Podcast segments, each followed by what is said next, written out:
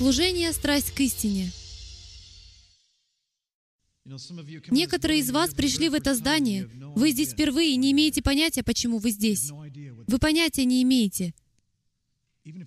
Даже если вы думаете, что знаете почему, вы не знаете. Понимаете, у моего Бога есть свой особый замысел в отношении каждого человека. И мы проповедуем это послание в христианстве на протяжении 17 столетий, особенно в последние сто лет. Кто из вас слышал послание «Это не религия, это взаимоотношения»? А каково вам будет узнать, что это почти не соответствует Библии? На этом и закончим. Конечно же, все дело во взаимоотношениях. Знаете, один из замыслов врага, одна из его стратегий — это что? Украсть, убить и погубить, не так ли? Закончите это утверждение, но разделяй и властвуй. Один из стратегических и основных способов, которым он избирает это делать, это взять единое тело Мессии и разбить его на индивидуальности. Потому что если ему удастся индивидуализировать единое тело, чтобы его не рассматривали с ракурса зрения Яхвы, где оно в первую очередь предстает как макро, цельное тело, он говорит, это моя невеста, понимаете? Не мои невесты. В его царстве нет полигамии. Враг очень изобретателен в том, как он действует в нашей жизни. И если ему удастся лишить нас ракурса зрения Яхвы, знаете, есть только два ракурса зрения на нашей планете, его и наш. Но вне нашей планеты существует еще один ракурс зрения, ракурс зрения врага. И его ракурс состоит в том, чтобы заставить вас согласиться с его ракурсом, так, чтобы вы этого не знали. Обольщение, ловкость рук и закопченные зеркала — вот как он действует. Вот почему, когда вы находитесь в обольщении, вы этого не знаете. И хотя все, что я сказал ранее, могло звучать немного сумбурно, я имел в виду следующее. У Яхвы есть план в отношении единого Израиля. Если вы не знаете, что я под этим подразумеваю, то посмотрите учение кризис самоидентификации. Слово «Израиль» на иврите означает «бороться с Богом», чтобы править с Богом. Иаков боролся с ангелом, говоря, «Не отпущу тебя, пока не благословишь меня». Тот ответил «Хорошо» и дал ему новое имя. Не знаю, как вы, но если я борюсь с кем-то и говорю, «Я не отпущу тебя, пока ты меня не благословишь», а он дает мне новое имя, я скажу, «Замечательно, но я не этого ожидал». Да и кто отпустит ангела только потому, что он дал ему новое имя? Если только вы не понимаете, что означает это имя. Понимаете, дело было не в Иакове, не в нем, не в его прошлом, не в его брате Исаве. Это даже не касалось его детей. Это касается народа Божьего на земле. Это касается Адама и Евы. Речь идет о восстановлении группы людей, которую он называет детьми. Главным образом из-за того, кем мы являемся. Но с его ракурса зрения, он осматривает нас сверху донизу и говорит, «Это моя невеста». Безобразная дальше некуда, но это моя невеста. Задача врага, которую он выполняет, единственный способ, как он может победить невесту, это расколоть нас. И поэтому у нас есть этот невероятный термин «мои личные взаимоотношения». Да, у вас могут быть личные взаимоотношения.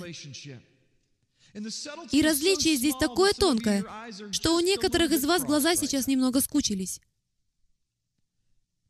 Но если вы буквально минуту проследите за моей мыслью, вы начнете понимать, где мы так серьезно отклонились от курса в земной сфере. Это потому, что мы отошли от единого предписания для Израиля и от единого завета для Израиля. И мы превратили это в понятие «Иисус мой домашний мальчик, и Он мой друг, с которым у меня личные взаимоотношения». И то, что тормозит мои взаимоотношения, так это твои взаимоотношения. Понимаете, к чему я веду? Что же происходит? В ту секунду, когда я говорю, это мои взаимоотношения, а это твои взаимоотношения, я создал свою Тору, а ты создал свою Тору или инструкцию на иврите. У каждого появляется право делать все, что его душе угодно. И все делают то, что кажется им правильным. И это впоследствии порождает 38 тысяч деноминаций. Никто не знает, что правильно, потому что мы выбросили то, что правильно. И заменили это тем, что мы хотим, чтобы было правильным для нас. И поэтому я заявляю, что сейчас пришло время, и сегодня наступил тот день, когда нам нужно выставить в нужном порядке цель и личные взаимоотношения там, где они должны быть. В древние времена в Израиле, как говорил со своим народом Яхве,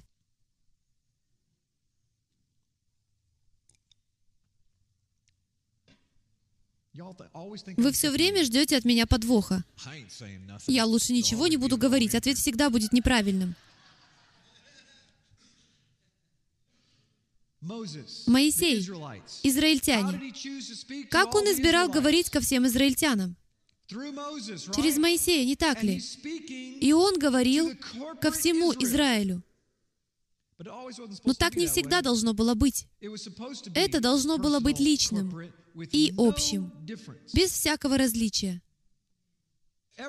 Все находились у подножия горы Синай. Где был Моисей? У подножия горы Синай. Прочтите свою Библию снова. Он находится у подножия горы Синай, когда Яхва дает свои заповеди. Первая, вторая, третья. Гора громыхает, раздается гром, молнии, переливы серого, багрового и черного, всех цветов радуги, вихрь на вершине горы, облака, огонь. Это все равно, что стоять у подножия горы Сент-Хелен, когда она извергается, за исключением того, что слышишь голос.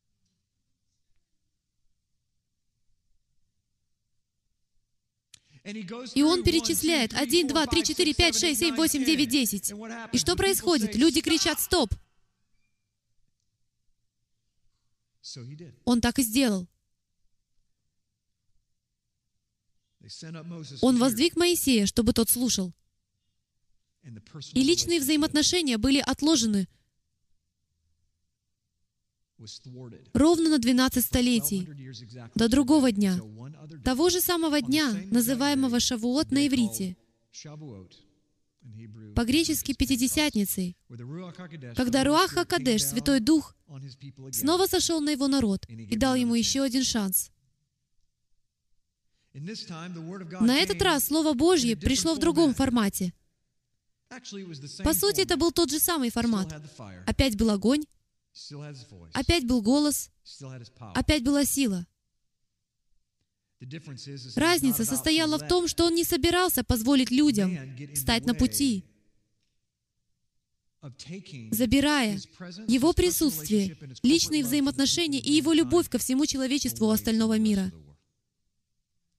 Итак, он осуществляет эту идею совокупного Израиля и добавляет к ней личные взаимоотношения. А что сделали мы? Мы создали личные взаимоотношения и удалили коллективную самоидентификацию. И поэтому у каждого теперь своя самоидентификация. И я хочу отметить, что то, что происходит в физическом мире, является точным отражением того, что происходит в духовной сфере. Вы это слышали от меня миллион раз. Мы слышали эту фразу «кража личности в физической сфере». Это афера. Возможно, кто-то из вас стал жертвой кражи личности. Разве такого не могло произойти? И я осмелюсь утверждать, что такое произошло и в духовной сфере. Нас обокрали. Наша самоидентификация была украдена. Джим, куда ты клонишь? Понятия не имею. Это был просто вступительный монолог. Господь сказал мне, что хочет сделать сегодня кое-что другое. Добро пожаловать в другое. Вот почему я верю, что Яхве хочет, чтобы мы продолжили в этом направлении. Я думаю, одна из вещей, которые Он хочет сегодня сказать, это вот что. У Него есть на сердце восстановить Его народ как совокупность. На конце личных отношений формула у нас сошлась. Даже несмотря на то, что мы находимся в процессе очищения и изъятия врага из нашей среды, чтобы Бог мог использовать нас.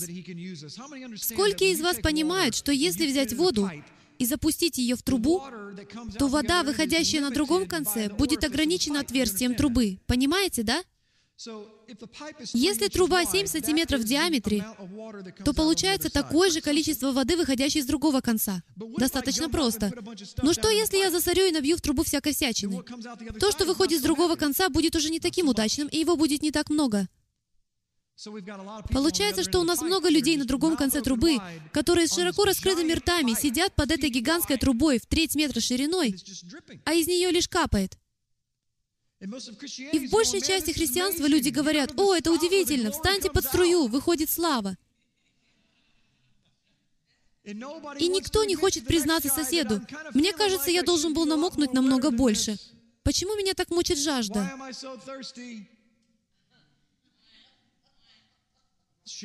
Поделись капелькой. Чтобы получить каплю, мы начинаем драться, потому что именно так поступают овцы. И никто не хочет остановиться и предложить, может нам проверить трубы? Может быть, кто-нибудь изменил направление потока, может быть, кто-то продырявил ее, может быть, в трубе накопился мусор. Приведу случай из жизни. В моей семье семь девочек. Слава Богу, у меня есть кот.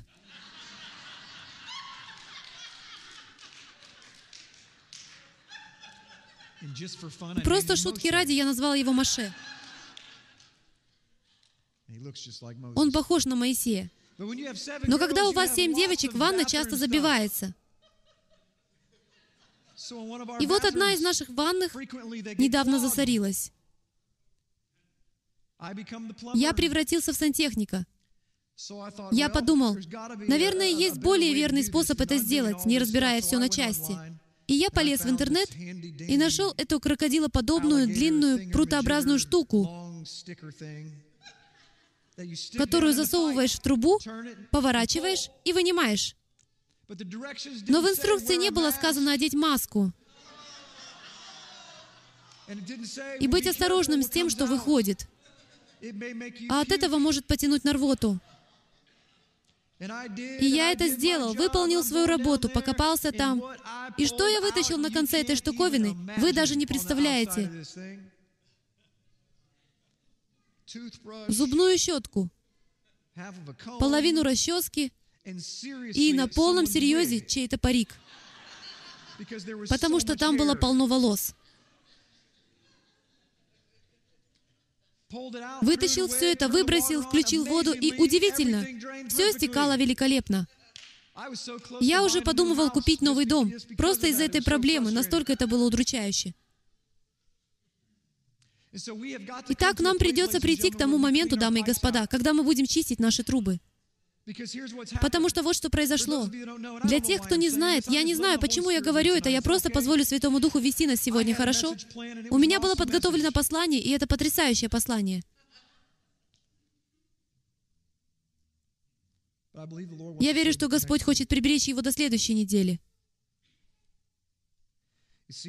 Видите, вот план, который был у Отца. Привести его народ в завет с Ним. Какой-то момент истории, приблизительно 2000 лет назад, после разрушения храма, греки и язычники вошли в церковь того времени, в экклесию, кахал, конгрегацию, толпами. Сейчас нам известно, благодаря историческим и археологическим исследованиям, что большинство этих людей были из Северного дома Израиля. Они не были коренными язычниками, как мы считали раньше. Они были множеством разноплеменных людей, как тогда, когда народ вышел из Египта. Большинство людей, которые обрели спасение в первом веке, были из Северного царства Израиля. Почему, по-вашему, так получилось, что 100 тысяч людей в Эфесе обрели спасение, когда у них уже было достаточно богов, и они ненавидели евреев? Почему они возжелали еврейского бога? Потому что они не были коренными язычниками. Они были из Северного царства Израиля, которое получило развод и вышло из Завета, и не могло присоединиться к Южному царству, брату Иуде. Но, к сожалению, они служили другим богам, и они принесли эту концепцию в общину того времени. Именно тогда в первый раз что-то запихнули в трубу. Потому что в тот момент, когда вы помещаете в трубу что-то кроме воды, это будет мешать воде течь. Когда вы изменяете слово Яхве или убираете из него что-то, говоря, «Мне это не нравится, потому что это слишком еврейское», или «Мне это не нравится, потому что это слишком такое или секое», ту секунду, когда вы делаете это, вы разъединяете трубы, проделываете в них дырки и запихиваете что-то в трубу. Яхве говорит, что единственный способ сделать так, чтобы вода текла, это вычистить трубы и делать все его путем, нравится вам это или нет. Понимаете, здесь, к сожалению, в этой части Америки мы любим, чтобы все было по-нашему, потому что мы упрямые ковбои. Именно так мы и начинали. Мы любим все делать по-своему. Англия, давай отправляйся домой. Французы, мы возьмем ваш картофель фри, но со всем остальным отстаньте. И вот мы приходим в нашей жизни к тому, друзья мои, что у нас два с половиной миллиарда христиан во всем мире, которые заявляют, что они христиане. И нет даже такого процента на калькуляторе, такого маленького, чтобы подсчитать тех, кто понимает начало книги и как оно соотносится с концом книги.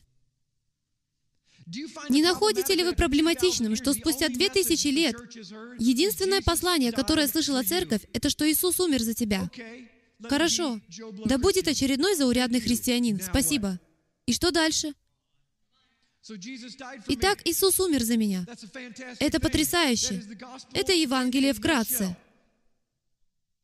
Но как насчет того, почему Он умер за тебя? Почему он умер? Почему ему нужно было приходить? И более того, есть ли человек в этом зале? Конечно же, в этом зале есть такие люди. Почему ему надо было воскреснуть? Мы знаем из Писания, почему ему нужно было умереть, потому что Тора дает определение греха. В 1 Иоанна 3.4 сказано, грех — это нарушение чего? Закона. В первом веке был всего лишь один закон — это Тора. Другого закона не было. Не было даже Нового Завета. Никто не говорил. А теперь, друзья, откроем Римлянам 14 главу. Павел будет говорить сегодня по своей книге. Когда в послании к Тимофею говорится, что все Писание полезно для обличения, исправления и наставления в пути праведности, подразумевается единственное Писание. Мы забыли эти основополагающие вещи. Мы забыли эти вещи.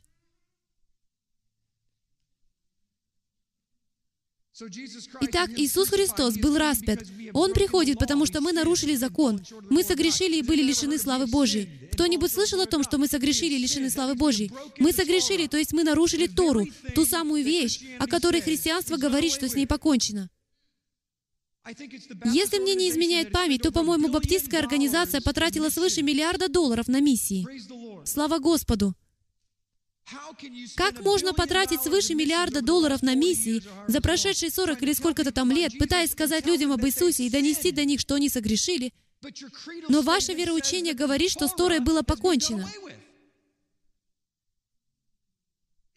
Если с Торой было покончено, а именно она является определением греха, поскольку грех — это нарушение Торы, и когда мы убираем Тору, определение греха не остается, нет проклятия закона, и нет даже нужды в Спасителе. Все спасаются и идут на небеса.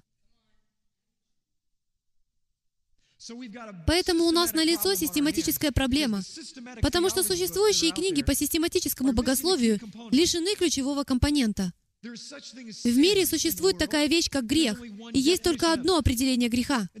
И это определение — нарушение заповедей моего Отца. Вы можете сказать, это какие-то другие заповеди. Вы можете сказать, о, Джим, да ты не понимаешь. Нет, я как раз таки понимаю. Я верю книге. И я верю, что эта книга вечна. И я верю, что эта книга идет от бытия до откровения, и нет вложенных пустых страниц между Ветхим и Новым Заветами. И когда мой отец сказал «иди», он имел в виду «иди». Он не сказал «иди до тех пор, пока». Он сказал «иди». Если я передумаю, я дам тебе знать.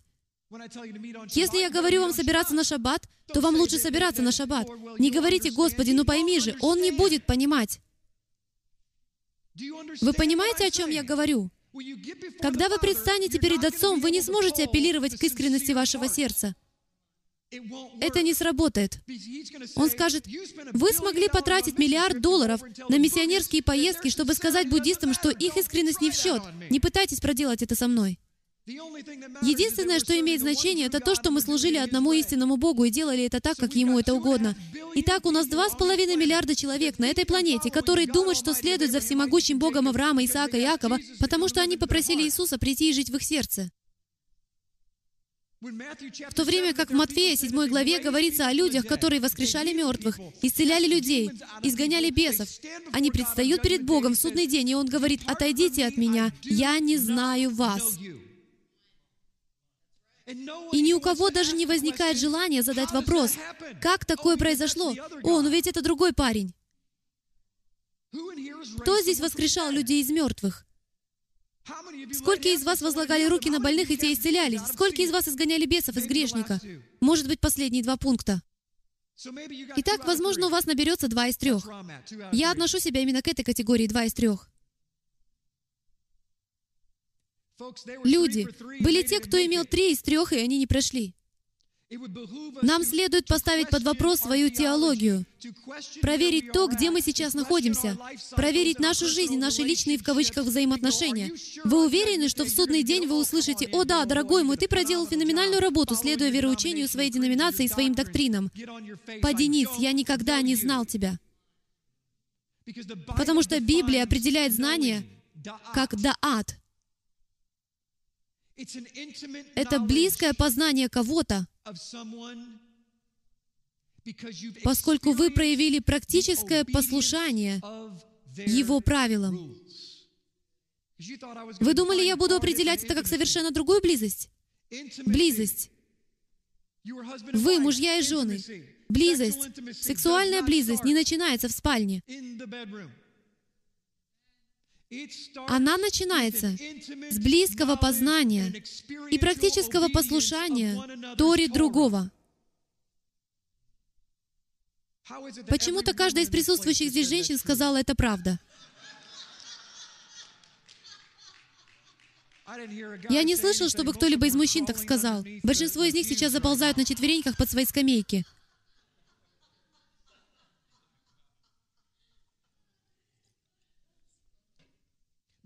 Желание Отца состоит в следующем. Это одна из наших проблем.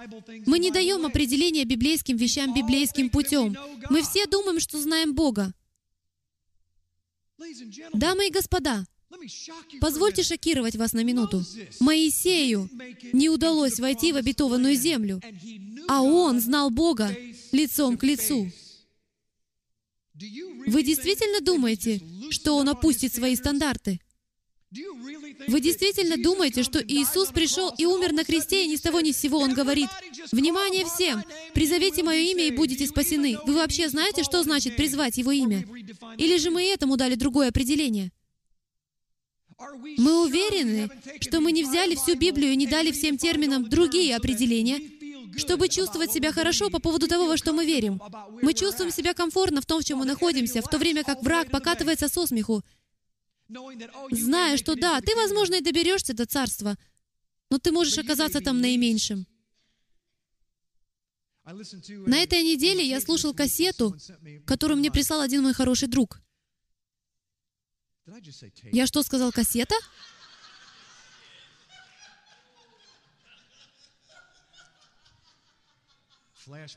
Это был взгляд 90-е. Я слушал ссылку, которую он прислал мне на Ютубе. Там рассказывалось о человеке, который умер на операционном столе. Когда он умирал, он знал, что умирает. Он попросил отца, «Господи, я молюсь, чтобы мне предстать перед Твоим престолом и умолять дать мне больше времени». Служитель с 40-летним стажем. Он умирает. Это произошло на самом деле. Это одна из самых удивительных историй о посмертных переживаниях из всех, которые я слышал. Два ангела берут его. Он выходит из своего тела и может видеть всех находящихся в больничной палате. И эти два ангела рядом с ним внушают благоговейный трепет. Они начинают сопровождать его в путешествии туда, что называется в Писании третьим небом. Это все первое небо. Знаю, нам вовсе не кажется, что это небо. Атмосфера была бы намного лучше в первом царстве. Первая атмосфера. Они проходят через мгновенный портал. Не было таких долгих путешествий, как на борту 747-го. Они мгновенно оказались в другом измерении, на втором небе. Второе небо — это совсем не то место, где вам бы хотелось оказаться. Второе небо — это духовная сфера. Это Поднебесье. Наша брань не против крови и плоти. Мы сражаемся против начальств, властей тьмы века сего. Это происходит прямо за этими стенами, в другом измерении. И все, что он видел в этом измерении, было демоническими существами и духами разнообразных рангов и всяческих отвратительных форм, которые только можно вообразить. Он не сказал ничего, но чувствовал нечто, похожее на невероятную боль. Такое странное чувство, которое он прежде никогда не испытывал, по мере того, как они продвигались в определенном направлении. Это было в его груди. И тут ангел сказал без слов, «Чувство, которое ты испытываешь в груди, это то, что в первый раз испытываешь там, где нет любви и никакого света. Это место, где нет Яхвы. Тогда он понял, что во втором измерении и в третьем измерении нет речи, поскольку ты оказываешься вне времени. Я знаю, что это правда, и это взорвало мой разум. Я вернусь к моей первой части через минуту. Потому что именно так Яхве говорит со мной. Понимаете, единственная причина, по которой у вас сейчас есть тело, это чтобы придать вам индивидуальность.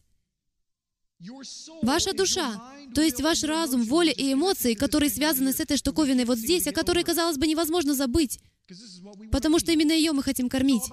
Все направлено на нас, на наш комфорт, на то, как мы себя чувствуем. Но внутри все вы тем, кем вы на самом деле являетесь выглядите одинаково. Вы внутренний человек, вы дух. Ведь мы так и говорим. У вас, у внутреннего человека нет рта. Вы слышали о телепатии? Угадайте, кто ее изобрел? Мой отец. Кто-нибудь слышал голос Божий у себя в голове? Хорошо. Почему, как вы думаете, он говорит через ваш разум? Позвольте показать вам кое-что. Когда я смотрел это, столько вещей для меня стало на свои места, потому что я имел много переживаний в сверхъестественной сфере, но не мог объяснить их. Но он был там. И он, как журналист, вернулся и объяснил эти вещи. Теперь я понимаю, почему Бог говорит в моей голове. Потому что это то, кем я на самом деле являюсь. Он говорит тому, кем я на самом деле являюсь настоящему мне. Я всегда молился, «О Боже, я хочу». Кто-нибудь так молился? Лучше поднимите руку, чтобы я не чувствовал себя глупо. Кто-нибудь молился, «Боже, я хочу слышать Твой голос». Хорошо. Вы знаете, что это низшая форма взаимоотношений? Это показал мне Бог. Джим, не нужно ничего особенного, чтобы воспринимать слышимый голос. Так я говорил с Моисеем. И поскольку я разговаривал так с Моисеем, ты хочешь, чтобы я разговаривал так и с тобой, но я не хочу говорить твоей плоти. Я хочу, чтобы ты вознесся над своей плотью и слышал меня так, как я создал тебя в саду, до того, как ты узнал, что наг. Когда я ходил посреди вас, и мы могли читать мысли друг друга, потому что вы были настолько близки со мной, что слышали мой голос поверх всех голосов. Я хочу развить ваши отношения со мной до такого уровня, чтобы вы не слышали никаких других голосов и могли отключиться от мира и сосредоточиться посредством своего внутреннего человека и услышать мой голос. Вот наивысший уровень пророчества или духовности. Уметь погружаться в своего внутреннего человека, давать свободу своему духу. Павел говорит об этом так. «Мне должно умоляться, чтобы он там внутри мог возрастать». Понимаете, в этом и состоит пророчество. Пророчество заключается в том, чтобы слышать голос Яхвы. Я не могу этого объяснить. Те из вас, у кого есть дар пророчества, понимают, о чем я говорю. Иногда это смущает, потому что слышишь так много голосов. Но чем больше вы делаете это, тем больше один голос возвышается над остальными. И вы говорите, это он, мы сделаем это. Это то, как говорит Яхве. Итак, они находятся в пути. Продолжая свое путешествие, они видят всех этих разнообразных демонов. Все бесы наблюдают за ними. Тут он замечает, что вокруг них два ангела по бокам от него. Он посередине, а вокруг них что-то вроде полупрозрачного пузыря. И каким-то образом он понял, что это Святой Дух, который покрывал их во время этого путешествия по второму небу, по направлению к третьему небу.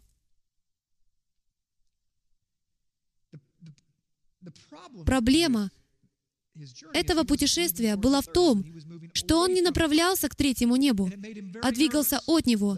И это сильно взволновало его. Почему я двигаюсь в противоположном направлении? Он задал этот вопрос ангелу в своей голове, и ангел ответил, «Яхве хочет показать тебе, как работает сверхъестественный мир в демонической сфере. Я хочу, чтобы ты увидел, как функционирует демоническая сфера». И он начал вкладывать в него, что каждый демон, а их миллиарды, не просто 10 или 15, их было так много, что их невозможно было счесть. И они все были разбиты на ранги. Все до единого имели ранги, как офицеры в армии. И каждый из них имел индивидуальное задание. Среди них не было работников широкого профиля. Каждый имел особую задачу. Этот делает так, что люди становятся алкоголиками, этот вызывает такую-то зависимость, этот делает то-то и так далее. Они все эксперты в своей области. Они продолжали путь. И вот тут это стало очень персональным для меня, потому что у меня был опыт встречи с реальными демоническими существами. Я их видел. И вот он приступает к описанию двух наивысших категорий демонов. Это все имеет отношение к нашему разговору, обещаю. И вторые по рангу выглядели точь-в-точь, как люди. Точь-в-точь, как люди обнаженные. Но была и высшая категория. И они были где-то на полметра выше демонов второго уровня, то есть роста обычного человека. На полметра выше, высотой где-то около двух с половиной метров, и они казались гигантами, огромные невероятные мышцы, как игроки в американский футбол, и как будто выкрашены в бронзу. Я никогда не смогу смотреть на бронзовую статую таким же образом. И я остановил кассету. И сказал, наверное, это розыгрыш, потому что некоторые из вас знают, что я рассказывал историю о том, какой сон я видел много лет назад. Я стоял в коридоре. Это конец сна. Расскажу вам только самый конец. Я стоял в коридоре, и на одной стороне были сплошные зеркала. Стекло во всю стену, от пола до потолка. Это все было стекло. И в этом проходе находились христиане по всему коридору. И никто не обращал внимания на эту стеклянную стену. И когда я посмотрел на нее, то там было просто море людей, мужчин. Это были старики, полностью раздетые. Одни старики, и они стояли вот так, как солдаты. Я оглядываюсь вокруг. Эй, кто-нибудь это видит? И когда я смотрел, там был один, который был на полметра, на плечи с головой выше остальных. Он был лысый и огромный. Его мышцы сильно выпирали, просто невероятные, огромные. И я встретился с ним взглядом. Я осматривал их всех, и вдруг бам, мы встретились с ним глазами.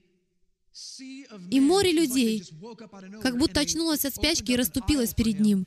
И прямо между ним и мною было стекло, но там был шов, прямо здесь, на стыке двух стекол. И я стою, здесь стекло, и он с разбегу ударяется о стекло. Я стою, он бьет по стеклу, а я даже не моргнул. Просто стою и наблюдаю, что происходит во сне. И так три раза. На третий раз шов дал трещину. И тут как будто бомбу взорвали. Все верующие, находившиеся в этом коридоре, очнулись и осознали, «Батюшки, да там же бесы!» Поднялся крик, ор. Было похоже, что он разбудил всех тех стариков, и все они начали выходить бум-бум-бум-бум-бум из-за стекла в коридор. И все, что они делали, это они ходили и прикасались к людям, и те падали. Просто падали. Они дотрагивались до них, и те падали, как убитые. Они падали по всему коридору, везде. И единственный, кто остался, это я и тот парень, силач. Он вышел в коридор, и все демоны, как в фильмах с Джоном Уэйном, расступились, и остались только я и он. Мы посмотрели друг другу в глаза, и он начал приближаться ко мне. Это все было во сне. Я ничего не выдумываю. И пока он шел ко мне, Святой Дух проговорил мне, слышимо в моей голове, так же ясно, как я говорю сейчас вам. Он сказал, молись в духе. И я начал говорить на языках во сне. Это все, что я делал. Он сказал, выстави вперед руку. И я выставил руку вперед, вот так. Я делал то, что он говорил мне делать во сне. А этот парень, два с половиной метра в высоту, огромный, как самый большой игрок в футбол, какого только можно увидеть, он подходит, и его голова склонилась, а шея попадает прямо сюда. Я остановил его и отбросил вниз, как кусок бумаги. Он поднимался три раза. Третий раз я отбрасываю его, и он исчезает. И затем во сне я стал ходить и касаться людей, и они просыпались. Направо и налево, направо и налево. Все начинали просыпаться. Люди поднимались в недоумении. Они оглядывались по сторонам и не понимали, что произошло. Это было похоже на хаос. Дамы и господа, Именно в этом мы сейчас и находимся. Враг вышел из ворот, потому что он почуял угрозу. Он почувствовал угрозу, послание, которое мы несем.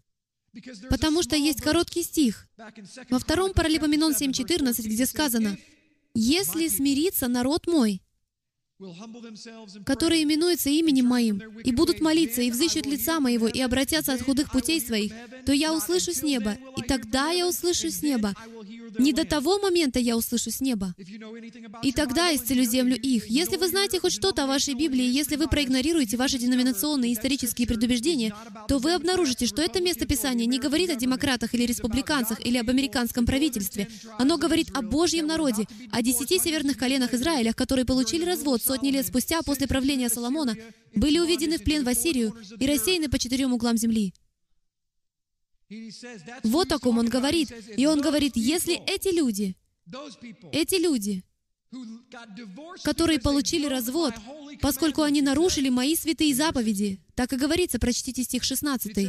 Сказано, если эти люди смирятся и будут молиться, но эту часть мы усвоили в христианстве. Хорошо, смиритесь и молитесь. Но следующая часть для нас трудна, потому что мы дали другое определение злу. И обратятся от своих злых путей. Тогда он услышит с неба и исцелит. Понимаете, хасатан, враг, противник. Именно это означает хасатан на иврите. Отсюда мы взяли слово сатана, что означает противник.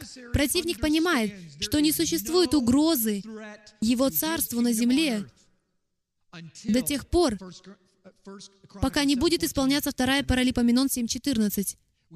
Когда его народ смирится и будет молиться, и отвернется от своих злых путей, в точном соответствии тому, что Библия называет злым, тогда произойдет невероятная передача правления.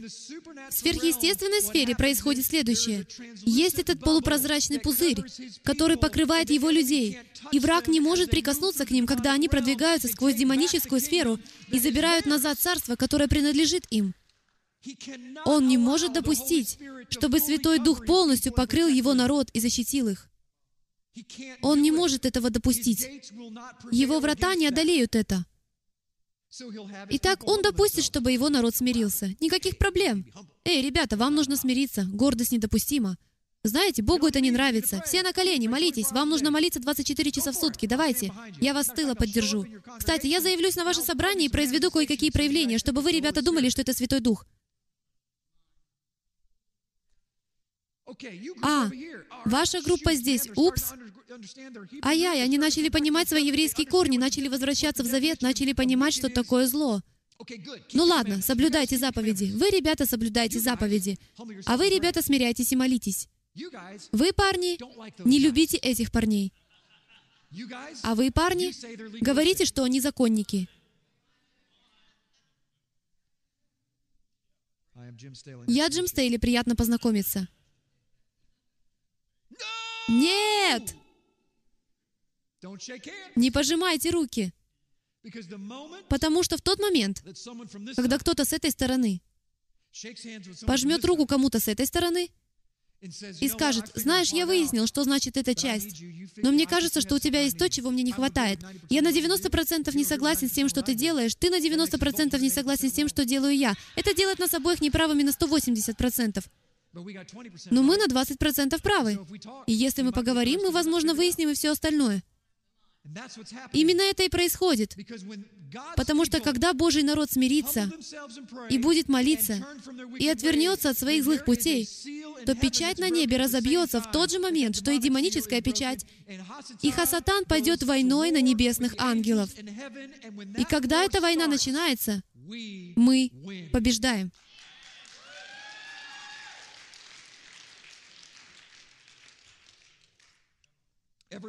Каждый хочет сказать, что мы находимся в состоянии войны. Дамы и господа, война еще даже не начиналась.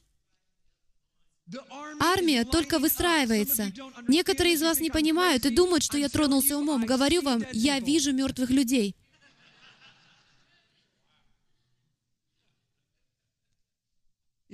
Если бы я сказал вам половину из того, что Отец показывает мне, большинство из вас, вероятно, возмутились бы. Он сумасшедший, вызовите полицию.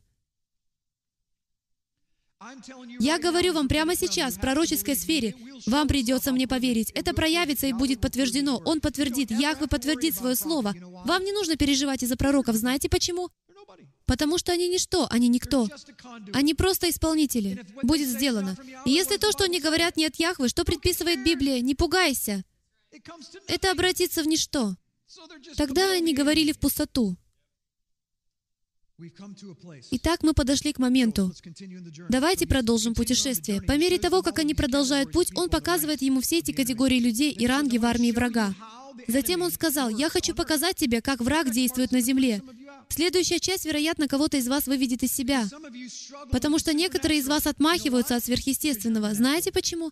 Потому что вы погрязли в естественном. И это естественно. Вы — самое мощное орудие, которое враг использует против вас. Ведь он невидимый, недоступный глазу. Кто хотел бы стать невидимым? Можно избежать многих неприятностей, не так ли? Вашу машину останавливает полицейский, а вас раз и нету.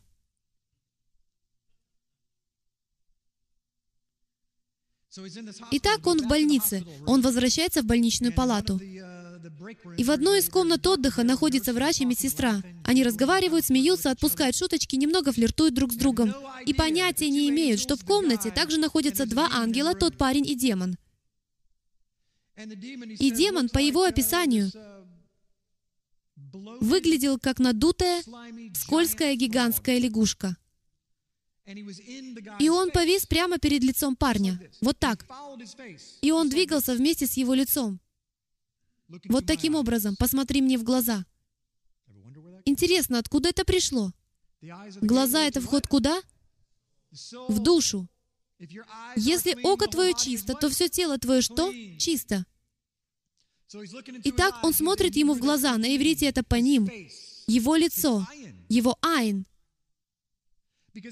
Потому что если он сможет заполучить этого человека, даже если этот человек ничего перед собой не видит, у врага нет законного права манипулировать вами или входить в вас, если вы не даете ему разрешения. В сверхъестественной сфере он усвоил, что существует Тора для бесов.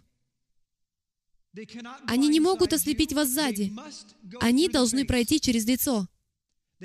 Они должны заходить спереди, поскольку то, что они будут делать, они будут искушать вас. Искушать вас, пока вы не дадите им разрешения.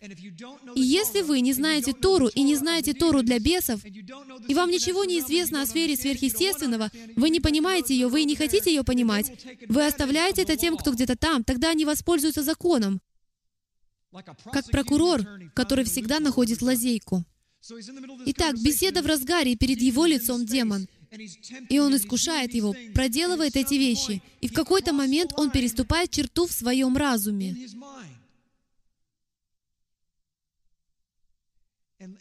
И рассказчик отметил, что это было словно выдох, и бес проник прямо через лицо. И когда он оказывается внутри, вам намного труднее контролировать свою волю. Они не захватывают контроль полностью. Они делают так, что вам становится намного труднее контролировать свою собственную волю. Вы все еще можете продолжать беседу, ничего не подозревая. В нас накрепко вдолбили в христианстве, что если ты христианин, в тебе не может быть беса. Эти люди никогда, позвольте повторить это, никогда не занимались хоть каким-то служением освобождения. Никогда. Они никогда не изгоняли бесов. У них нет пророческого дарования. У них никогда не было жажды по сверхъестественному, только деноминационные убеждения, которым их научили. Выбросьте это из своей головы. Я встречал верующих, в которых были бесы. Потому что демон, демоническая одержимость, вовсе не означает то, что мы привыкли думать, что-то наподобие экзорцизма со всякими трясками и так далее. Я не буду так больше делать. Я почти как танцующий джиттербак или что-то в этом роде. Это происходит, когда они выходят. Они очень коварные существа, и их предназначение и обязанность очень специфичны. Демон, о котором шла речь, был похотью. Они призваны притупить ваши чувства настоящего внутреннего человека. Именно этого они хотят добиться. Им и не нужно обладать вами. Им нужно ввести вас в оцепенение. Вот что они хотят сделать, чтобы вы не могли слышать. Потому что если им удастся завладеть лишь одной категорией вашей жизни, понимаете, им достаточно завладеть всего одной категорией. Вы знаете, что где-то 80% проповедников увлекаются порнографией? Они что, не спасены? Тогда что это по-вашему? В чем трудность? Почему, по-вашему, они говорят, я не могу это бросить? Они чувствуют, что не в силах контролировать свою волю. Они понятия не имеют, что за этим стоит демоническое существо, которое находится внутри них и манипулирует их разумом. Но поскольку они в это не верят, это в них остается. Видите уловку врага?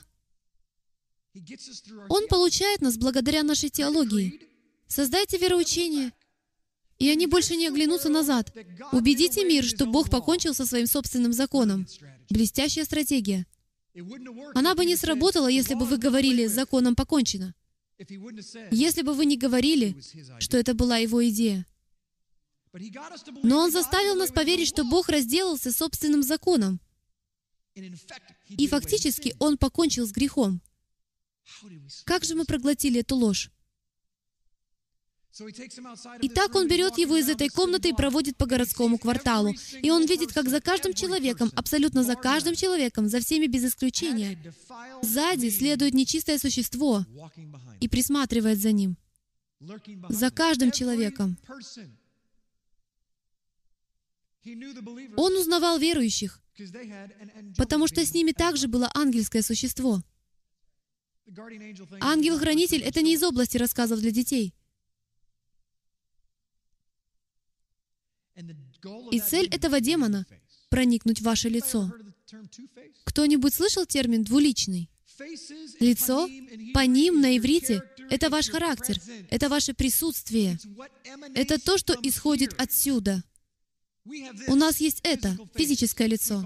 Мы называем это лицом в английском языке. На иврите лицо означает вовсе не это. Это не то, кем вы являетесь. Ваше лицо — это то, что внутри.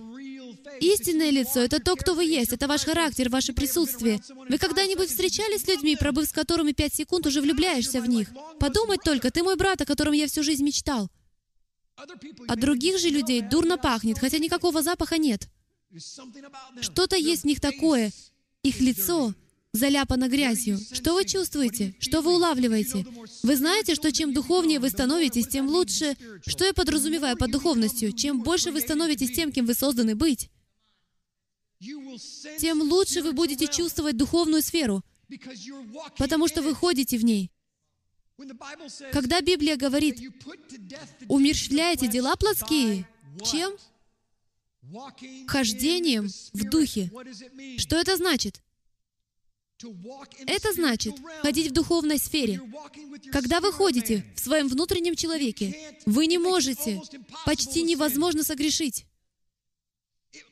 Это делает грех почти невозможным, потому что вы почти свободны от плоти. Сколько из вас согласятся, что когда вы покинете свою плоть, вы не будете грешить? Следовательно, если бы вы могли жить в духе, вы бы могли разрушить узы тех пристрастий и слабостей, которые у вас есть. Поэтому то, что вам нужно сделать, вам необходимо понять, как извлечь врага из вашего лица, потому что он истекает из вас. Я чувствую. И я не хочу сказать, что я супердуховен, я просто проделал долгий путь и прошел через ад. Отцу пришлось отдирать от меня деготь. Я имею в виду, что в духовной сфере это происходило буквально. На мне было много дегтя. Кролик в шиповнике, вот он перед вами.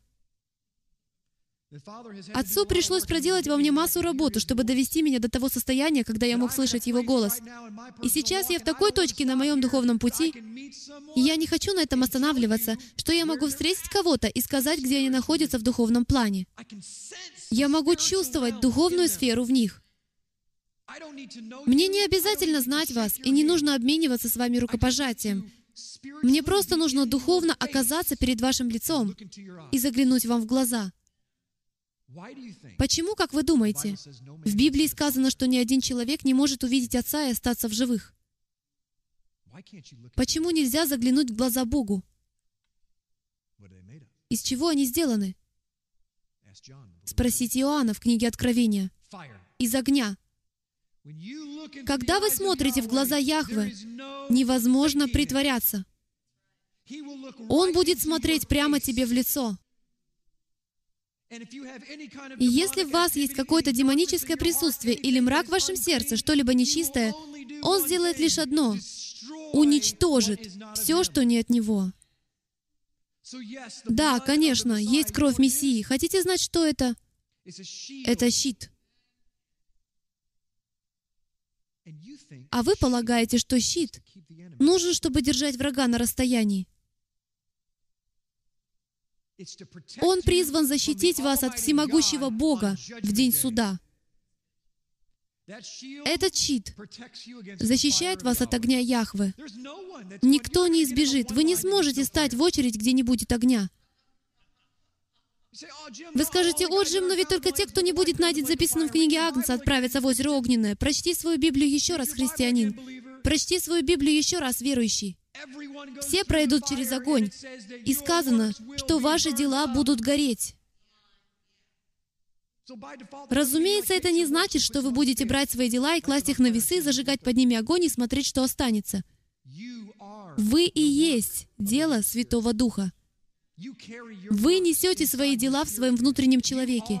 Именно вы и пройдете через огонь. И вы либо будете, как Сидрах, Месах и Авдинага, и пройдете через огонь вместе с Сыном Живого Бога, поскольку вы избрали не преклоняться перед каким-либо другим царем, кроме Всевышнего Бога. И вы избрали не верить никакому другому вероучению, кроме Его.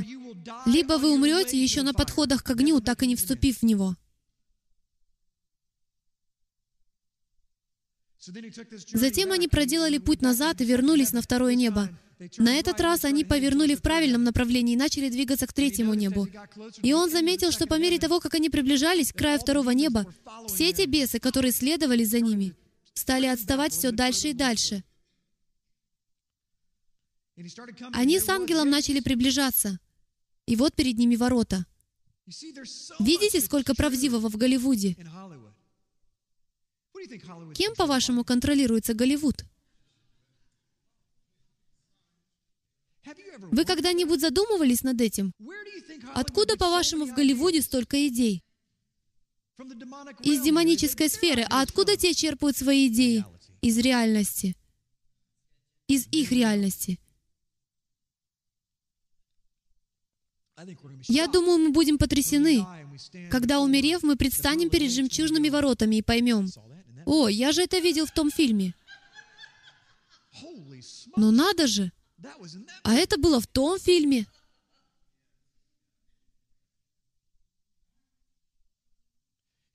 Они приблизились, и он говорит, ворота открылись, и он оглянулся, не было видно ни одного беса ворота города. Если вы знаете что-то о Древнем Израиле, вы понимаете, что такое ворота.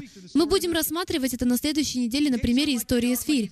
Ворота на самом деле не такие, как вы думаете. Это много ворот. Это огромная парадная территория.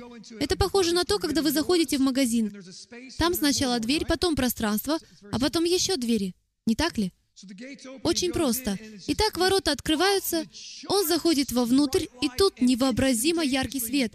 И он сразу же падает на колени, потому что он не может контролировать себя. И то чувство любви, которое его объяло. И он описывает это как чувство, когда держишь своего ребенка. У меня девочки, и я очень чувствительный. Короче, они вьют из меня веревки. Я захожу домой, и моя двухлетняя дочка бежит, «Ава, Ава!» Ладно, одиннадцатилетняя, пожалуйста, подвинься, и ты подвинься, и ты тоже. Я весь твой.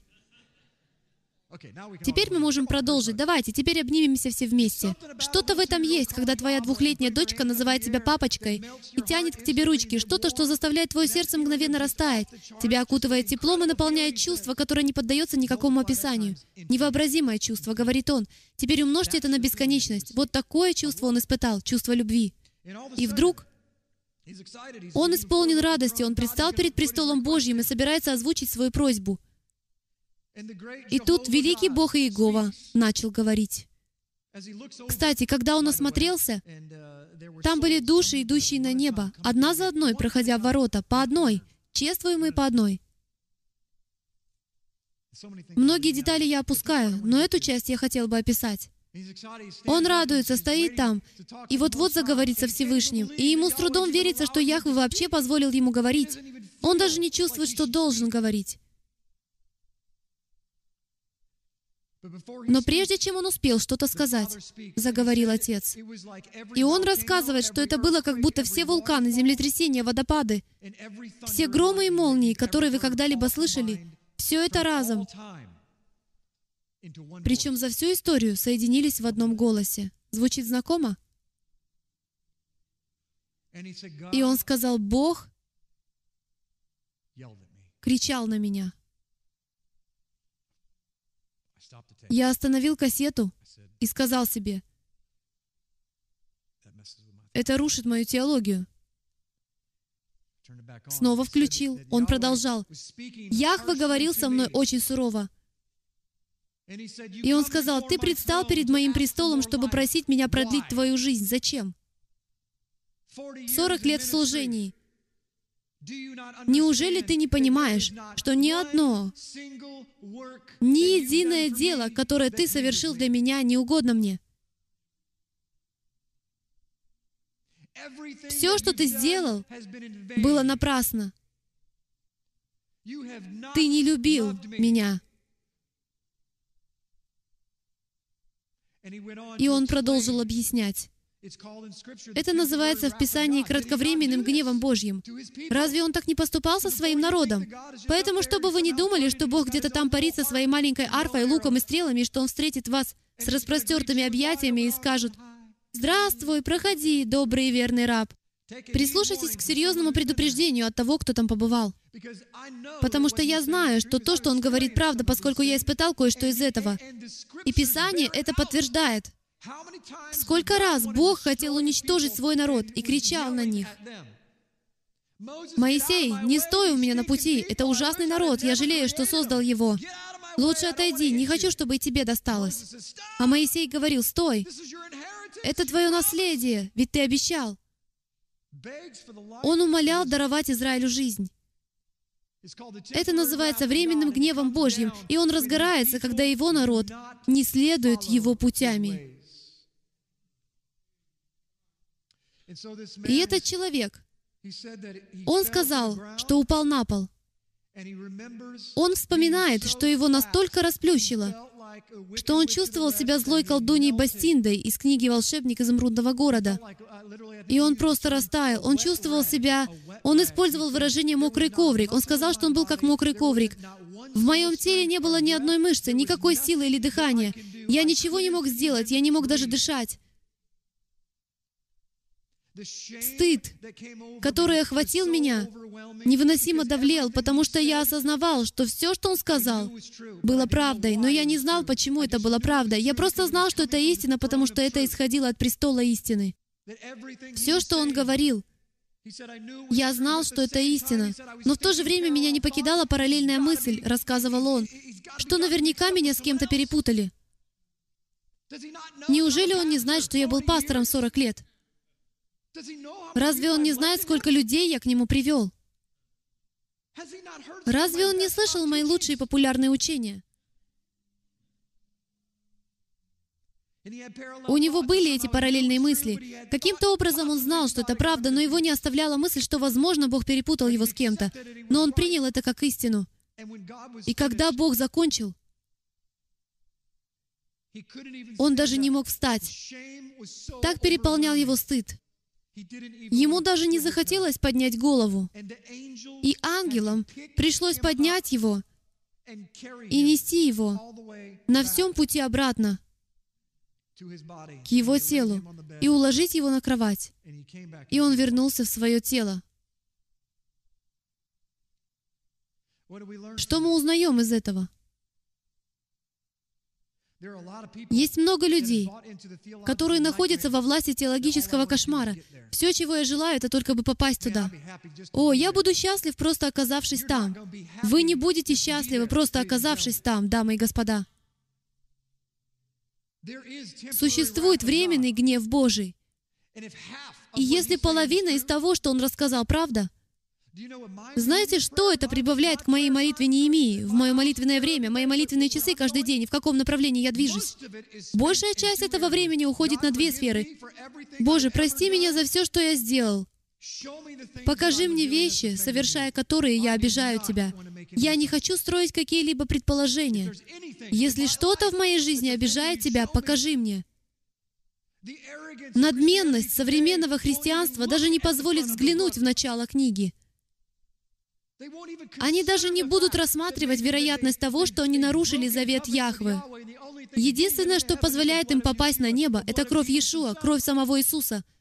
Но что дальше? Два с половиной миллиарда человек испытают, большинство из них испытает гнев Божий в судный день. Некоторые из них будут причислены к лагерю плевел, и всю свою жизнь они прослужили в служениях, некоторые из них пасторы и пастыри. Потому что когда вы приходите к этому, когда Яхве говорит в Писании, в Матфея 7, «Отойдите от меня, я никогда не знал вас», мы забываем прочитать остальную часть книги. А в следующей части стиха сказано вот что. «Делающие беззаконие». Позвольте сказать это так, как это говорили в первом веке. Вы, которые отвергли Тору, и променяли ее на доктрины и учения человеческие. Понимаете, мы читаем свою Библию, и мы говорим, хорошо, во втором Паралипоменон 7, 14, 16 и до конца главы сказано, «Не оставляй заповеди мои, и не иди не служи другим богам». И мы говорим, «Я не служу другим богам». Бог, Ты мой единственный Бог. Но мы дали этому другое определение. Вы знаете, что Библия не определяет служение другим богам как действие, когда ты становишься на колени, ставишь маленького деревянного идола и пошел. О-о-о! Библия определяет других богов как что-либо, заменяющее Его Тору. Потому что если вы заменяете Его инструкции, то по умолчанию вы помещаете другую инструкцию перед своим лицом.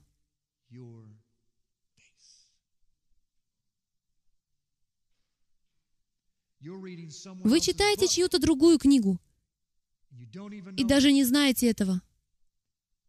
И эта книга смешана с книгой Яхвы. Она имеет вид благочестия, но сила его отреклась. Нет там концепции силы, потому что вы читаете бумагу, которая была взята от дерева познания добра и зла. Поэтому ее звучание не свято, ее чернила не святы, ее по ним не свято. Вы не смотрите в глаза Бога, потому что вы посмотрели в глаза людей по умолчанию, в глаза врага. И он загипнотизировал современную церковь. Церковь загипнотизирована. Она умирает. Два с половиной миллиарда человек умирают буквально. Они предстанут перед Богом, и некоторые из них будут брошены в озеро Огненное. А они думали, что проведут с Ним вечность, и они не знают, что они никогда в жизни Его не любили. Этот человек не понимает Тору, и он вынес из этого переживания следующее, невероятную вещь. Бог требует от вас делать то, что Он просил вас делать, и иметь чистое сердце, когда ты делаешь это. Другими словами, Он сожжет все, даже если вы делали то, что Он сказал вам делать, но ваш мотив был нечист. Не имеет значения, сколько людей ты привел ко Христу. Ты можешь быть президентом и блюстителем самой крупной христианской организации или телевизионного канала из всех, которые работают в мире. Ты можешь привести миллионы людей ко Христу. Если ты это делал ради славы, успеха, и чтобы твое имя знали, чтобы построить собственное царство, ни одно из них не зачтется тебе в праведность. Среди тех, которые будут брошены в озеро огненное, будут люди, которые провозглашали имя Мессии. И все по одной простой причине. Враг нагнулся в саду и сказал, Бог на самом деле не имел этого в виду. Он не имеет в виду то, что говорит. И я здесь, чтобы сказать вам, что это служение пойдет вперед, и в земной сфере произойдут такие вещи в следующем году, что в это будет трудно поверить. И мы скажем народам, Бог имел в виду то, что Он сказал. Обратитесь от злых путей своих. Смиритесь и молитесь. И вы увидите, как Он наклонит ухо с небесной сферы настолько быстро, и услышит ваши молитвы. У нас были люди, которые исцелялись физически, вставали из больничных коек. У нас были браки, которые мгновенно восстанавливались. У нас были люди, которые говорили, что они плакали часы напролет и даже не знали, почему они плакали. Позвольте сказать, почему вы плачете. Это потому, что когда вы покаялись, обратились от своих злых путей и осознали, что начало книги имеет значение, а вы нарушили начало книги, и вы покаялись и вернулись к началу книги, тогда демон должен отойти от вашего лица.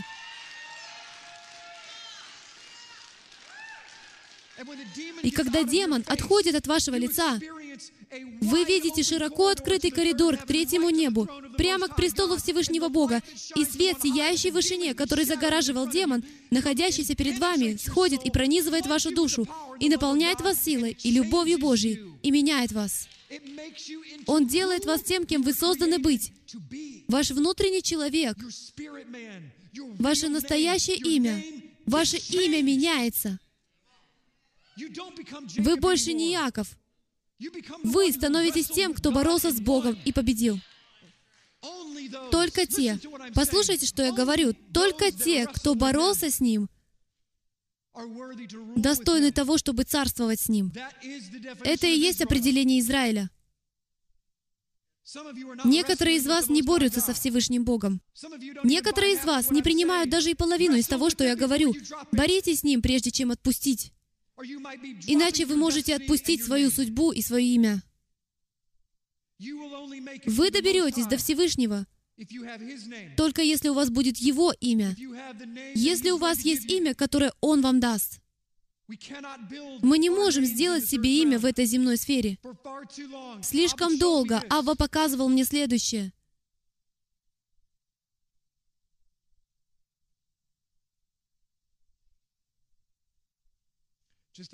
Просто спрашиваю у него разрешения.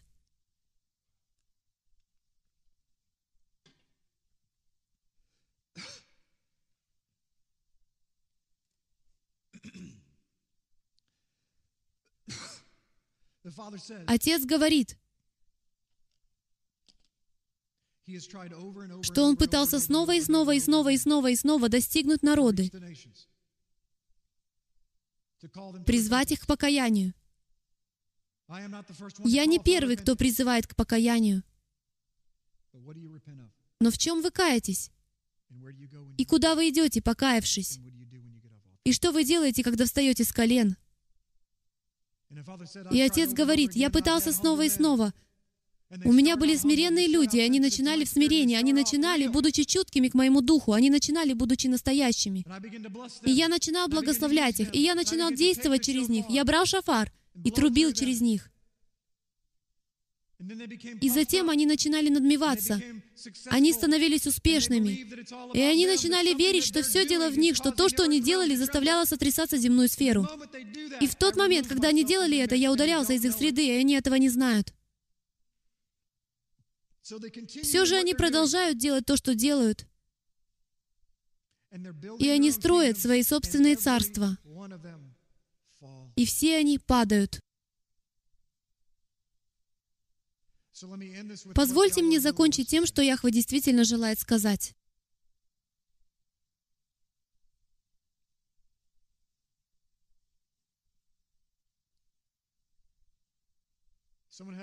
У одного человека было видение где-то год назад. И когда я говорю «видение», я не имею в виду мысль. Я говорю о людях, которые настолько сильно одарены, что видят видение. Вы закрываете глаза и видите черноту, а они видят Алису в «Стране чудес». Они видят реальные картины, описывают цвет шнурков. В видении он видел океан с волнами, а берег был служением страсть к истине. Волны накатывались на берег, возвращались назад, накатывались снова, возвращались назад. Он посмотрел налево и увидел гигантское цунами. И рука Божья сдерживала его. И он спросил, почему ты сдерживаешь его? И голос сказал, потому что я выращиваю корни Джима, чтобы они глубоко уходили в землю, чтобы когда силач, дух гордости придет, он смог устоять. Потому что стратегия врага такова. Да пусть идет. Иди. Я приду и подожду цунами Яхвы, и оно потопит тебя в твоей собственной гордости. Вы знаете, я не возражаю, чтобы промокнуть. Но когда цунами пройдет, я хочу продолжать стоять. И Ава знает, что я восприимчив к гордости. Знаете почему? Потому что я человек. У каждого из нас есть гордость, и я могу доказать это. Когда вы в последний раз обижались? Невозможно обидеться, если вы смиренны, потому что вы всякий раз будете думать, что это ваша вина. И отец сказал мне, строго конфиденциально, очень и очень сверхъестественным образом. Я не буду сейчас сдаваться в подробности. И вот что это было, Джим.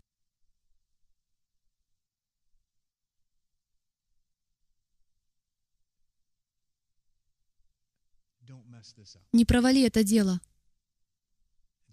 Всего полторы страницы текста.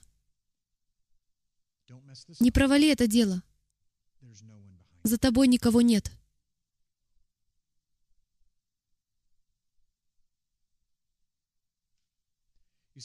Видите ли, для многих из вас, кто состоит в движении еврейских корней, это не я говорю, это говорит Всевышний. И это подтверждено через людей, которые имеют дар пророчества, и через людей, которые просто люди. Одна из огромнейших проблем этого движения в том, что никого не волнуют народы. О, мы говорим, что печемся о них. Ну как же, нам не все равно. Где тогда евангелизм? Докажите это. Не говорите мне, что хотите быть светом для народов, утверждая при этом, что не хотите, чтобы ваше служение сильно разрасталось. Не говорите мне, что хотите быть светом для народов. Вы хотите быть светом. Но подожди минутку, мы пытаемся достигнуть народы. Где евангелизм? Где питомники? То есть где следующее поколение пасторов и проповедников в этом движении? Этого просто нет. И я обращаюсь к остальным учителям. Докажите, что вы евангелист.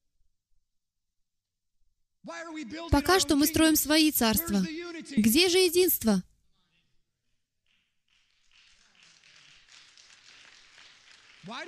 Почему мы выставляем насмех всех остальных? Почему мы говорим, «О, страсть к истине слишком уж христианское служение».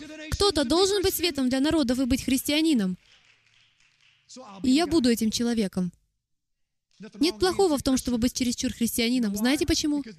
Потому что в первом веке таковых хорошенько унижали. Если остальные люди в движении еврейских корней не хотят называться христианами, я хочу. Знаете почему? Потому что это похищенный термин, и я возвращаю его обратно. Я хочу быть маленьким Христом. Я знаю, кем был мой Мессия, я знаю, как он жил, и я хочу жить так же. И я не возражаю, если меня будут так называть. Это не плохое или грязное слово. То, как они поступают, грязно и плохо во многих отношениях. Но среди них много хороших людей. И они любят Господа всем сердцем. Они просто не знают начала книги, поскольку они тоже были похищены. Итак, Отец обращается с призывом. Некоторые из вас, кто здесь первый раз, думают, «Ой-ой, ну и влип». Вы жалеете, что не сели на задний ряд. Мы все равно уже заперли двери, так что не выберетесь. Вот он итог. Отец призвал меня, когда мне было 8 лет. Я этого не знал. Мама мне рассказала, что я призван быть светом для народов. Один человек приехал из Израиля, когда мне было 12 лет. Он появился в дверях. Я запомнил это на всю жизнь. Он подошел, помолился за меня и сказал, «Молодой человек, Бог призывает тебя. Ты поведешь толпы людей. Посмотрите вокруг, это похоже на толпы народа? Сколько из вас знают, что вы не сможете вместить тех, которые смотрят нас сейчас, умноженных на 10 в это помещение? Это люди со всего мира. Запомните мои слова. Через шесть месяцев вы не найдете свободного места в этом зале.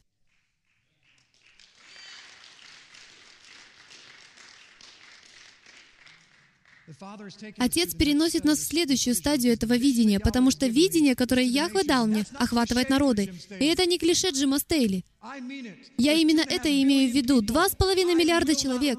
Я не успокоюсь, пока, по крайней мере, два с половиной миллиарда этого не услышат. Нагорная проповедь. Скольким он говорил тогда? Вопрос без подвоха. Скольких он накормил? Пять тысяч по меньшей мере.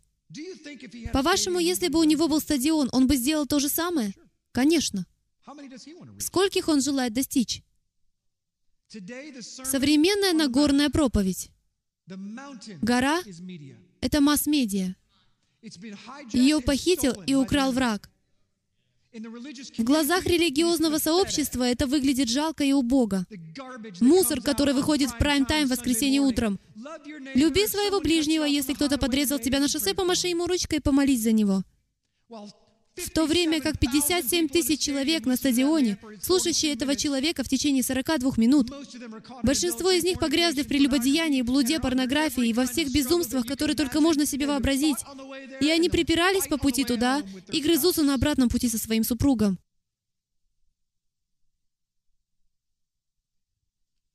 Итак, поручение Яхве дано с самого начала три года назад в подвале моего дома что мы будем в СМИ. Это произойдет. И сегодня первый день, когда это произойдет. Некоторые из вас не знают почему, поэтому позвольте уделить этому пять минут и объяснить вам. Телевидение — это то, куда мы направляемся, не ради самого телевидения, а потому что это единственный способ достичь масс быстрее всего. Для меня нет ничего особенного в том, чтобы быть на телевидении. Я находился рядом со знаменитостями всю свою жизнь, и они не привели меня в восторг, они повергли меня в уныние. Масс-медиа — это то, куда ведет нас Яхве. Итак, позвольте вложить в вас немного видения. Несколько недель назад я поехал в студию, находящуюся в городе Шарлотта, в штате Северная Каролина. Служение пробуждения Руда Майкла Руда — он был достаточно любезен, чтобы пригласить меня туда. Отец показал мне, дал мне пророческое слово, что я поеду туда не просто участвовать в телевизионной программе, но что он пойдет туда и соединит меня с человеком, который возьмет меня отсюда и покажет нам, как перейти сюда. За встречу с таким человеком я молился долгое время. Очень ясно. Ясно как день. Мне даже было сказано «Мистер Робинсон». Я не знал, что это значит, но я знал, что должен встретить этого человека. А все это шоу был отвлекающим маневром. Первый человек, которого я встречаю, пожимает мне руку и говорит «Здравствуйте». Я здесь, чтобы служить вам. Святой Дух сказал мне служить вам. Что я могу для вас сделать? Можете поехать со мной в Сент-Луис?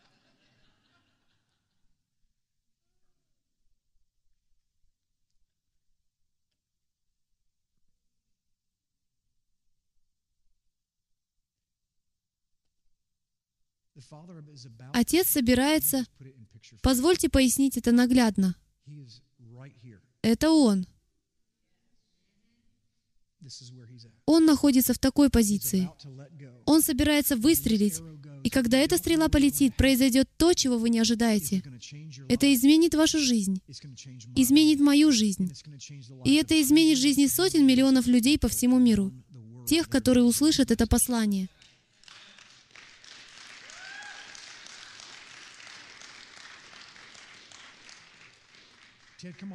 Тед, выйди на секундочку. Я думаю, я буду завершать служение. Это не запланировано. Святой Дух уже предусмотрел микрофон для тебя. Хорошо. Я не знал, будет ли он выходить сюда, распорядится ли Святой Дух, чтобы ему это сделать или нет. И он даже не знал, что будет делать. Я даже не знал, что я буду делать. Но я знаю, что Святой Дух проговорил ко мне, когда ты сказал, сейчас настало время, и сегодня тот день, когда мы должны сделать это. Вы должны знать, что грядет в служении страсть к истине. Вы должны понимать, что сверхъестественная сфера реальна, и пришло время воевать. Я не боюсь войны. Чего я боюсь? Так это того, чтобы остаться в стороне от войны. Люди, с церковью покончено. Мы не стремимся построить мега-церковь. Но скажу вам следующее. Когда это закончится, запомните мои слова. Запомните мои слова, запишите их и сохраните. У нас будет конгрегация по всему миру, более многочисленная, чем была у Моисея. Это два с половиной миллиона людей. Мега-церкви, имея по 10 тысяч, думают, что они круты. Нельзя впихнуть церковь Яхвы в коробочку. И поэтому мы будем осуществлять телевещание на весь мир, как только Господь внесет четверть миллиона долларов. Я не шучу. Они в пути. Это ничто. Это у людей проблемы с движением, не у денег. Тед, я хотел бы, чтобы за пять минут или того меньше ты рассказал им, кто ты такой, чем занимался, чтобы они знали, что ты не какая-то оплаченная марионетка. Я хочу, чтобы они знали, кто ты такой, откуда ты явился, почему ты здесь, что ты видишь и куда все это идет. Ух ты! Я хотел тебе сказать, что ты купил меня своим котом. Просто чтобы ты знал. И для меня большая честь быть сегодня здесь. Когда Джим попросил меня приехать, я сказал, знаешь, я это вижу. Я понимаю. Потому что есть причина, по которой мне нужно находиться здесь. Моя история, род моих занятий таковы. Я работаю на телевидении, сколько себя помню. Я основал свой бизнес, начал служить как блюститель медиаслужения в церкви. Я жил в Новом Орлеане, когда пришел ураган Катрина. Кто из вас помнит этот небольшой шторм? Да. Как вам понравится потерять дом, бизнес, церковь и вашу любимую парикмахерскую за раз?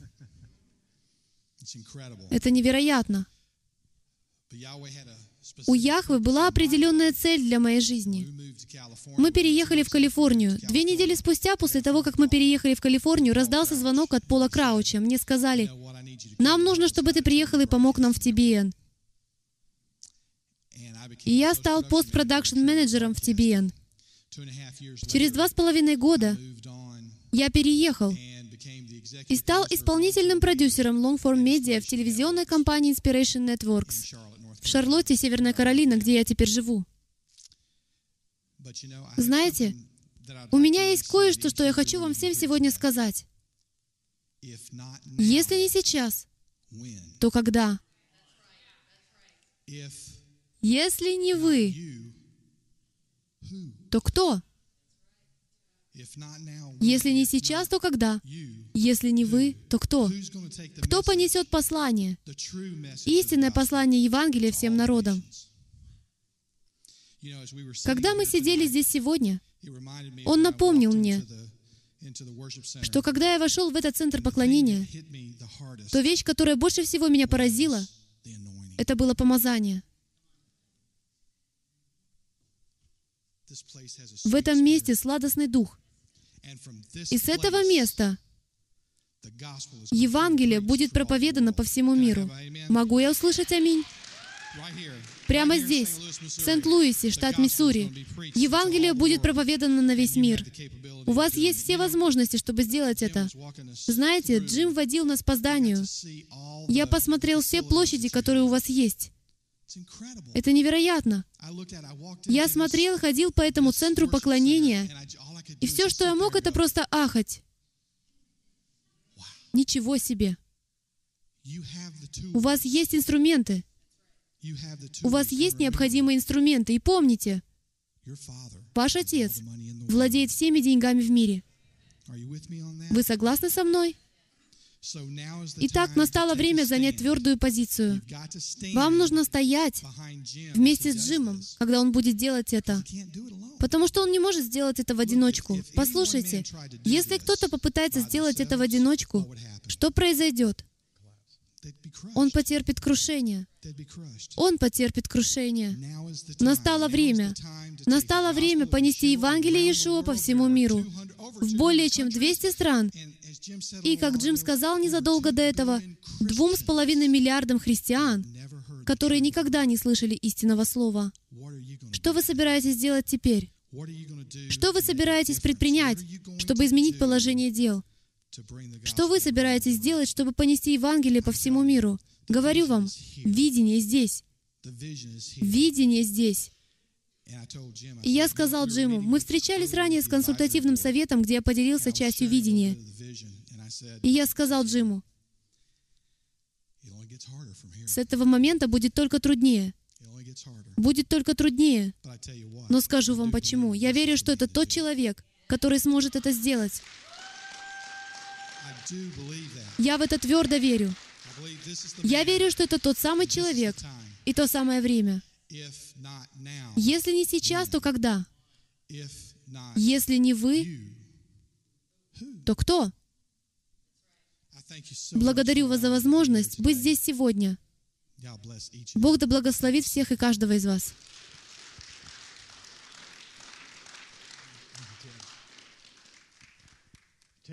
Тед приехал сюда, чтобы, по сути, провести ревизию служения «Страсть к истине», сказать нам, что мы делаем правильно, что неправильно и что нам нужно делать. Мы обходили помещение в первый раз, и когда мы шли наверх, и в разгаре беседы он вдруг начал кричать, «Ничего себе! Это ваше здание? Какие баннеры и так далее?» Он и понятия не имел, пока не зашел вовнутрь и не осмотрелся, и он начал восклицать, «Удивительно! Невероятно!» А я в недоумении. Почему невероятно? 50 комнат, которые пустуют. Вы знаете, о чем я? Чему тут радоваться? Тед сказал, ты не понимаешь, в чем я варился. Нет никого, кого бы я не знал в области телевещания. У вас есть все, что нужно, прямо здесь. У вас тут целая телевизионная сеть, встроена в ваше здание, а вы даже не знаете об этом. Вы думаете, это детская комната?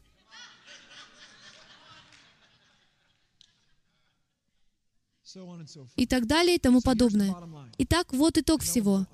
Я знаю, что мы сегодня задержались. Это особенное служение. У меня не была приготовлена проповедь.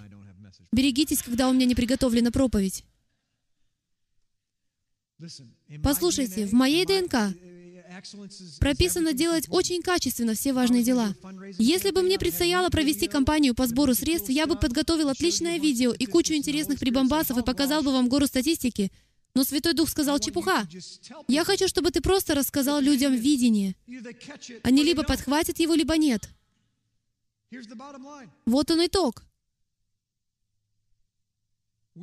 Нам нужно, чтобы Отец дал нам людей. Вы думали, я скажу деньги? Деньги — это легко. Поэтому я буду здесь краток. Нам нужно четверть миллиона долларов. Это ничто. Это не трудно. Появится кто-то, кто позвонит и скажет, «Я жертвую 50 тысяч и добавлю еще». 50. Две недели, и они у нас будут. И весь третий этаж вот здесь будет площадка для телевещания. Если вы не видели, то два офиса уже есть. Уровень офисов великолепен. Если вы здесь новенький, то это самое странное стадо из всех, что вы видели. Добро пожаловать домой. Итак, нам нужно четверть миллиона долларов, и нам нужен персонал. И не просто персонал. Я хочу лучших из лучших, потому что Яхве заслуживает того, чтобы лучшие левиты вернулись. Время выкупить левитов, которые отправились домой в свою землю и работают на языческую Америку. Люди, которые работают на Pixar, люди, работающие на Дисней, люди, работающие на Голливуд, на Нэшвилл, они все левиты. Мы получим их. У нас будет национальное телевещательное подразделение служения «Страсть к истине». У нас будет продюсерская компания, продюсерская компания по выпуску полноценных фильмов. У нас будет студия музыкального поклонения, которая поспорит со студией Blackbird или «Черная птица» на английском в Нэшвилле, самой крупной звукозаписывающей студией в мире. И мы назовем ее Whitebird, белая птица. Мы опять завладеем всякой горой. Дамы и господа, если не мы, то кто же? Вы думаете, я сумасшедший? Держитесь поближе, и я докажу это. Вы станете частью. Некоторые не могут полностью охватить то, что я говорю, и это в порядке вещей. Писание говорило об этом времени, об этом самом времени. Он записал это. Он написал, что прямо перед возвращением Мессии Он созовет свой народ от четырех концов земли. Думаете, это произойдет через возвещение в одной маленькой синагоге, в одной маленькой церкви за раз? Нет. Вам это скажут только приверженцы позиции инициативы снизу или люди, которые мелко мыслят, которые не считают, что это возможно достичь их всех. В Кении есть сердца. Парень из Кении идет в свою деревню. Я знаю, что то, что вы говорите, правда, потому что мы получили письмо по электронной почте два года назад. Идет в свою деревню, садится за компьютер, начинает молиться, и Святой Дух говорит, напечатай страсть к истине. Это произошло на самом деле. Где, по-вашему, это происходит? Есть люди, о которых мы даже не знаем. А что, если бы он не связался с нами? Вы имеете хоть какое-нибудь понятие о цунами, которое ждет своего часа? Позвольте упомянуть еще кое-что, что выходит за рамки вашего разума. Не удивляйтесь, если через год вы не будете сидеть в этом здании. Если все это помещение — не что иное, как студии, и нам придется построить другое здание, Мишпаха-центр, который сможет вместить всех людей. Знаете, что я вижу? Я вижу конференцию с тысячей пасторов, которые приехали учиться со всего мира, потому что дело здесь уже не в служении и страсть к истине, а дело в страсти к самой истине.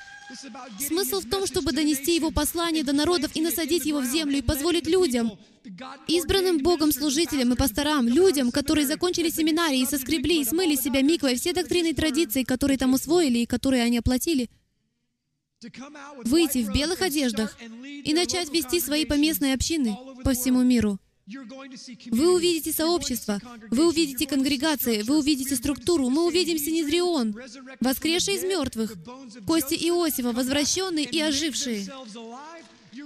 Вы увидите, как Руаха Кадеш движется в этой земной сфере так, как вы прежде никогда не видели. Вы увидите, как воскресают мертвые. Вы услышите об этом. Это не будет происходить на страницах газет. Это будет происходить прямо здесь. Вам не придется открывать газеты и искать это, потому что вы можете сказать, «Я там был, мне нет нужды об этом читать». если вы думаете, что я просто занимаюсь пустой болтовней, я сказал это три года назад в подвале моего дома. И вот мы здесь. Кто бы мог подумать? Парень, который даже не имеет образования колледжа. Но я знаю парня с большой буквы, который изобрел колледж. Мой отец владеет скотом на тысячи гор и банками на каждом углу. И единственное, что стоит между постройкой храма и проповедью народам, это вы. Если бы израильтяне не принесли с радостью свое серебро и золото для строительства храма, не было бы мешкана, не было бы херувимов, не было бы ковчега завета, не было бы облака славы, не было бы присутствия Божьего, не было бы ничего. Он мог бы построить его сам во мгновение ока. Но Он избрал действовать через нас. И что для этого надо? Узреть видение. Потому что Его народ, дамы и господа, погибает из-за недостатка видения. Кто-нибудь знает это место Писания? «Мой народ гибнет из-за недостатка видения». И сколько из вас знали, что у нас неправильный перевод слова «видение», и мы изменили также это определение. Потому что видение Божье в следующем стихе, где сказано «Соблюдите мои заповеди». Видение, ваш айн, означает удерживать ваш взгляд на книге. Нам нужна воскресшая книга. И нужно поместить ее перед лицами людей. И когда книга проникнет в их лицо, они падут ниц. И демоны ада убегут прочь. И они обретут свободу. Помолитесь со мной. Служение стрелы Ефраима существует только благодаря пожертвованиям верующих, как вы. Чтобы обеспечить выживание этого служения, пожалуйста, посетите страницу «Помощь» на www.ephraimzeros.com. Нам нужна ваша поддержка.